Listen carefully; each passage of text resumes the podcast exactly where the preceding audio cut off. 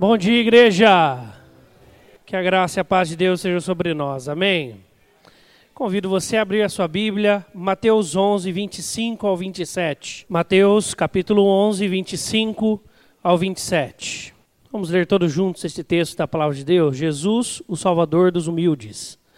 Por aquele tempo exclamou Jesus: Graças te dou, ó Pai, Senhor do céu e da terra, porque ocultaste estas coisas aos sábios e instruídos, e as revelaste aos pequeninos.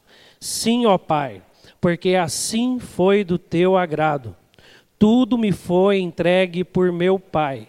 Ninguém conhece o Filho senão o Pai, e ninguém conhece o Pai senão o Filho, e aquele a quem o Filho o quiser revelar. Vamos orar? Obrigado, Deus, porque, independente de quem nós somos, a tua graça nos alcançou. Obrigado porque o teu amor se revela de forma maravilhosa e concreta na eleição e naquilo que nós também entendemos da sua redenção em Cristo Jesus e também na realização desta obra pelo Espírito Santo em nós. E nós estamos aqui porque um dia o Senhor nos encontrou na trajetória das nossas vidas e nos escalou para andarmos à tua direita. Obrigado, Deus, por tanto amor e por esse privilégio sem igual. Em Cristo Jesus, nosso Senhor e Salvador, oramos. Amém. Há aproximadamente 17 ou 18 dias atrás, dia 14 de maio, numa segunda-feira, às duas horas da tarde, algo parou o Brasil e as televisões estavam todas muito ligadas para saber o que, que ia acontecer. O que, que aconteceu nesse dia? Alguém lembra? A escalação da seleção brasileira de futebol. Né?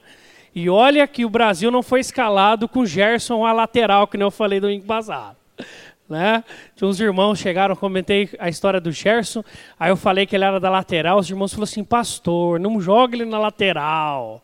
Era meio campista, tava brincando ali com os nossos amigos Zé Viana, Durval Zé Martins, e falou, não, ele era meio campista. Mas é interessante que sempre há algo muito, apesar da problemática e dos questionamentos que existem em cima dessas questões de Copa do Mundo, tanto dinheiro que se gasta em cima, a audiência exacerbada, mas é algo que chama a atenção do Brasil. Né? Nós paramos para ver a Copa do Mundo. E graças a Deus esse ano vai nem atrapalhar os cultos. O único, domingo, o único dia que cai no domingo é às três horas da tarde. Né? Então não vamos ter nenhum problema para estar na igreja também, é melhor ainda. Né? Então não tem competir, porque se você precisar competir, você vai para a igreja, né? Amém? Amém. Queridos, mas o que eu quero pensar hoje de manhã com você é para além dessa questão de seleção brasileira. Porque quando foi escalar, um tanto de pessoas foram pensar quem poderia. E o pessoal fez a seleção, cada repórter esportivo, esportivo indicou e falou, e alguns erraram. Tanto é que o Tite, na sua coletiva naquela segunda-feira, um repórter falou assim: Ó oh, Tite, você foi muito coerente na escolha, parabéns e tal, muito joia.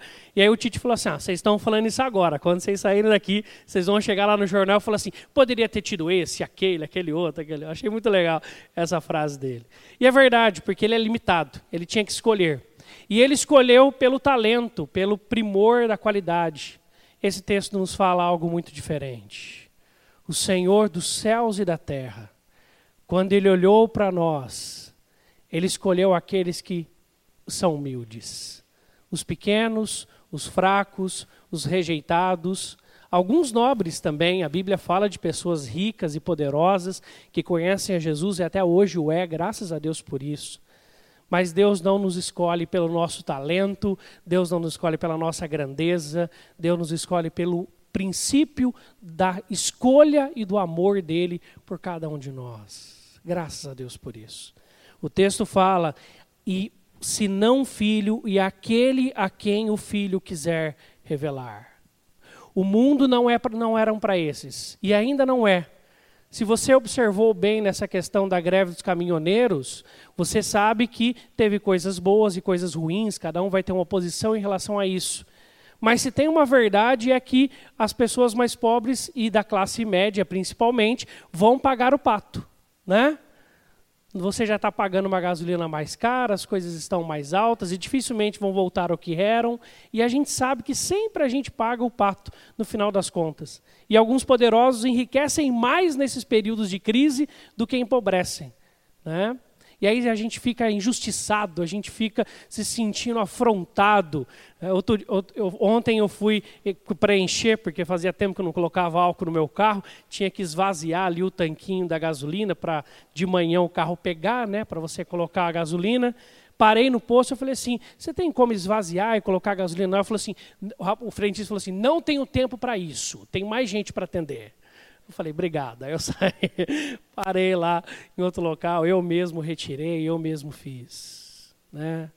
O mundo é para o dinheiro, o mundo são para os poderosos. Mas o nosso Deus não pensa assim. Nós somos escolhidos por Deus. Esse texto fala, né? Porque aquele tempo exclamou Jesus: Graças te dou. E ele faz isso de maneira agradecida. Olha que coisa maravilhosa, né? Te dou a paz, Senhor do céu e da terra. Ele poderia, ele teria todo o poder para escolher quem ele queria, porque ocultaste estas coisas aos sábios instruídos e as revelastes aos pequeninos. Aos pequeninos. A graça de Deus já não alcançou.